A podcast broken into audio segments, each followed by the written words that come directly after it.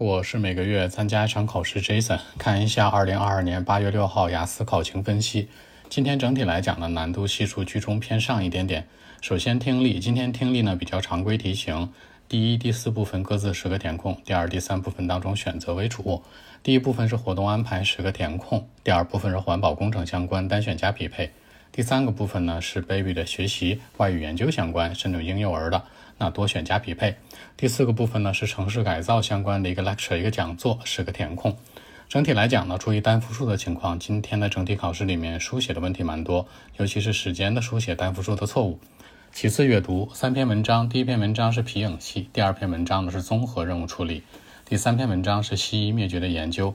那主要题型呢有四个，那是判断对错、匹配、选择和填空。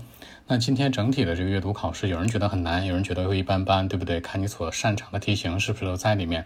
其次的话呢，整体来说难度系数和以往相比有所上升。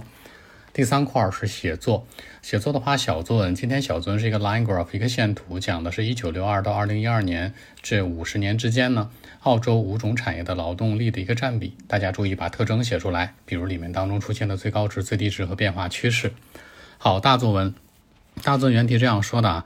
有人觉得呢，是图片化的一种信息，图像化的信息，什么视频啊、照片这些东西呢，更能够去阐述一些准确性的信息提供。比如在讲述一个故事的时候，其他人觉得呢，这样的信息途径可能不是很靠谱。那讨论两者观点。这里面大家注意一下啊，就是说，首先呢，那照片或者视频这些东西呢，确实能够呈现更多的故事片段，便于人们去了解当地的一些场景啊，涉及的人员呢，更好理解新闻内容，对不对？同时呢，呃，还有一些文字所所能阐述出来的东西，它不能够阐述出来。所以说，图片和视频真的就是主流。现在只要去搞信息、去收集信息，这两块可能是大众所接受的。但大家注意一下，照片和图和视频呢，有一个问题是，现在可以 PS。所以说很多信息不一定是真实的，那这个地方大家一定要注意。所以说的话呢，整体来讲呢，可能还是说，嗯，主流的观点认为视频呢和图像化的信息更为稳妥，其实还是说比较 OK 的。但有一个 PS 情况要注意。但现在你可以让个步啊，现在的科技手段这么发达，PS 很容易就鉴别出来喽，这样去写会更为稳妥。今天整体考试系数呢难度是中等偏上，甚至说比较难，是这样的一个考情情况。更多问题。微信 b 一七六九三九一零零七。